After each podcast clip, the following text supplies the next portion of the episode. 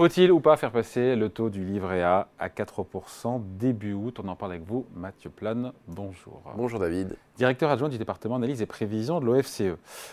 Alors, le sujet est récurrent, mais on s'approche de la date où Bruno Le Maire va nous dire effectivement officiellement ce qui se passe. On est à 3% aujourd'hui de rémunération sur le livret A.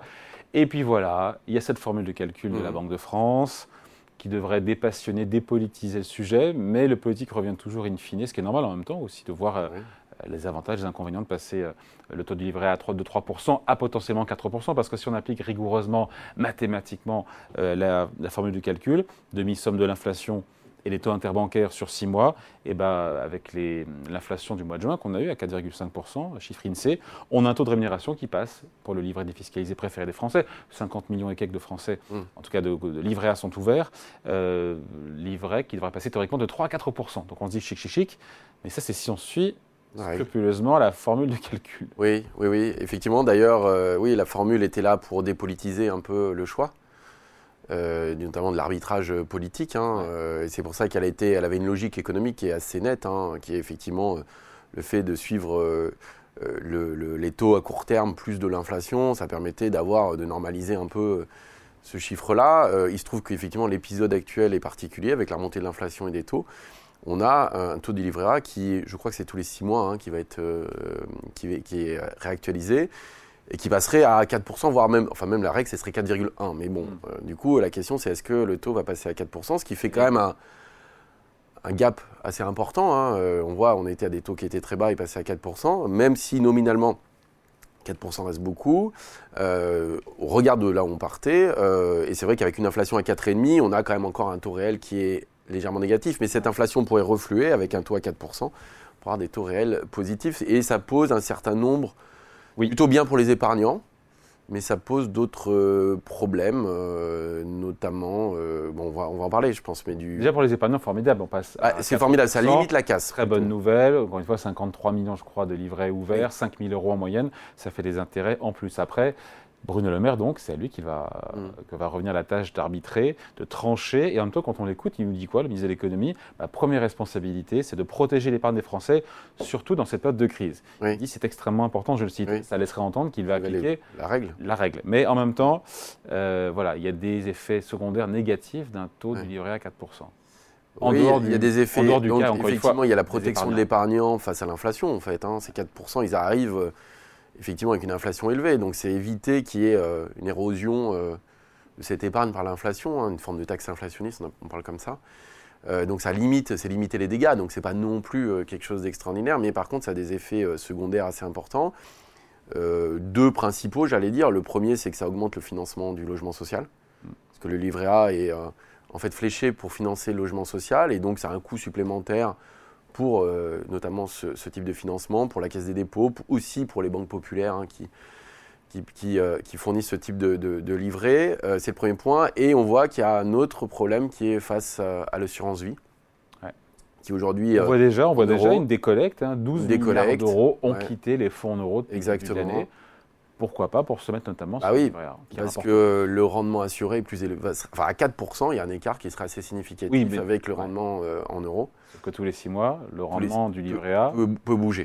Peut bouger. Mais c'est vrai que cette décollecte, dans un moment un peu particulier, peut poser des, des, euh, problèmes. Et fragiliser, fragiliser les assureurs. Et fragiliser les assureurs, oui, qui pourraient encaisser des moins-values euh, assez importantes avec cette remontée des taux. Donc c'est vrai que ça, c'est un risque qu'il ne faut pas totalement écarter. Euh, maintenant, il y a aussi encore un dernier point hein, à soulever, c'est qu'on a une épargne qui s'est accumulée qui est euh, assez gigantesque. Y compris, je regardais les chiffres là sur le livret A, on va arriver à, une collecte nette, enfin un encours net de près de 400 milliards. Mm. Sur le livret A, je rappelle, fin 2019, 2019, donc avant la crise, on était plutôt à 300. Mm. C'est-à-dire qu'il euh, y a eu 100 milliards. Donc c'est l'argent qui n'est pas consommé. Voilà, il y a alors c'est bien parce que pour le financement de l'économie, c'est plutôt une bonne chose, mais le problème aujourd'hui en France, notamment, c'est qu'on a un niveau d'épargne qui est extrêmement élevé. On n'est jamais revenu au niveau d'épargne d'avant-crise, en fait. Euh, je ne sais pas où est cette épargne parce que moi, je, en tout cas, elle n'est pas chez moi. Oui, mais alors elle est macroéconomique. Peut-être qu'elle est chez vous. Hein, Tout le monde la voit euh, chez les autres, mais euh, les chiffres sont, sont, sont, assez, assez durs là-dessus. Mais vous prenez les chiffres de la Banque de France, de l'INSEE, etc. Il n'y a pas de, pas de doute. Effectivement, cette épargne est assez mal distribuée, hein, on mm. sait qu'elle est plutôt euh, sur 20% des ménages. Mais quand vous voyez les chiffres euh, macroéconomique, c'est assez euh, impressionnant. C'est-à-dire que, y compris sur la, le, livret A, et ça on le voit pour le coup, on a 100 milliards en net de plus d'encours sur le livret A. hein. Et donc, si que- Bruno Le Maire met des taux d'intérêt, des taux de rendement à 4% sur le livret A, il n'encourage pas les Français à consommer. Voilà, et alors qu'on est dans cette phase, et d'ailleurs on le voit, y compris, on a eu un record de collecte en 2022, donc c'est une réalité, c'est une épargne populaire quand même, euh, voilà, qui est assez liquide. 2023, on est encore sur des bases qui seraient encore au-dessus de ce qu'il y a 2022. Euh, Et quand on prend le taux d'épargne moyen des Français, il est à 15%. C'est pas Euh, 18 je- Alors, avant crise, on était à 15%. Ouais. On n'est jamais revenu au 15%, et on est aujourd'hui à plus de 18%. Et ces trois points en réalité d'épargne, ces trois points de revenus, en fait, qu'on va épargner plutôt que de consommer, ont un effet effectivement sur l'activité, l'arbitrage entre épargne et de quoi du revenu, du revenu disponible brut qui fait à peu près 1500 milliards euh, dans l'économie. Vous avez points trois de points, de- vous avez à peu près 50 milliards Ouais. euh, sur 40. une année qui pourrait être réarbitrée entre la consommation. Et cette consommation, et bien sûr, c'est plus de 50% du PIB. Mm.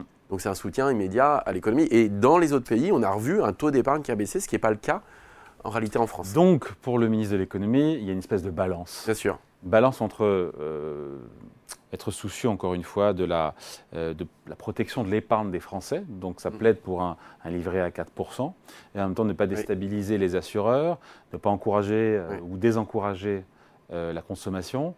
Tout à fait. Euh, À mon avis, euh, le, la, la deux, poire quoi. va être coupée en deux. Quoi, hein. De C'est l'omelette, Entre quoi. 3 et 4, ça fait 3,5.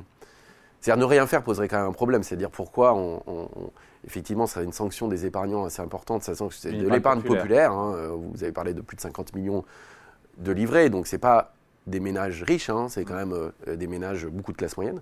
Et donc le signal envoyé serait quand même politiquement assez euh, Oui. négatif euh, de ce côté-là. Et en même temps, augmenter trop pose des difficultés, on voit à la fois économiques ou financières. et financement, du financement. logement social aussi. Financement du logement social, effectivement, on l'a dit, l'assurance vie et cet arbitrage euh, épargne-consommation. Et je pense que, effectivement, le, le ministre de l'économie aimerait bien que les ménages, effectivement, soutiennent plus euh, la consommation l'activité. Donc 3,5%, c'est là le cours. Donc 3,5%, à mon avis, euh, on va atterrir là-dessus, certainement. oui. Voilà, on le saura donc mi-juillet. On peut se tromper. Hein. Oui, oui, y aura peut-être des surprises.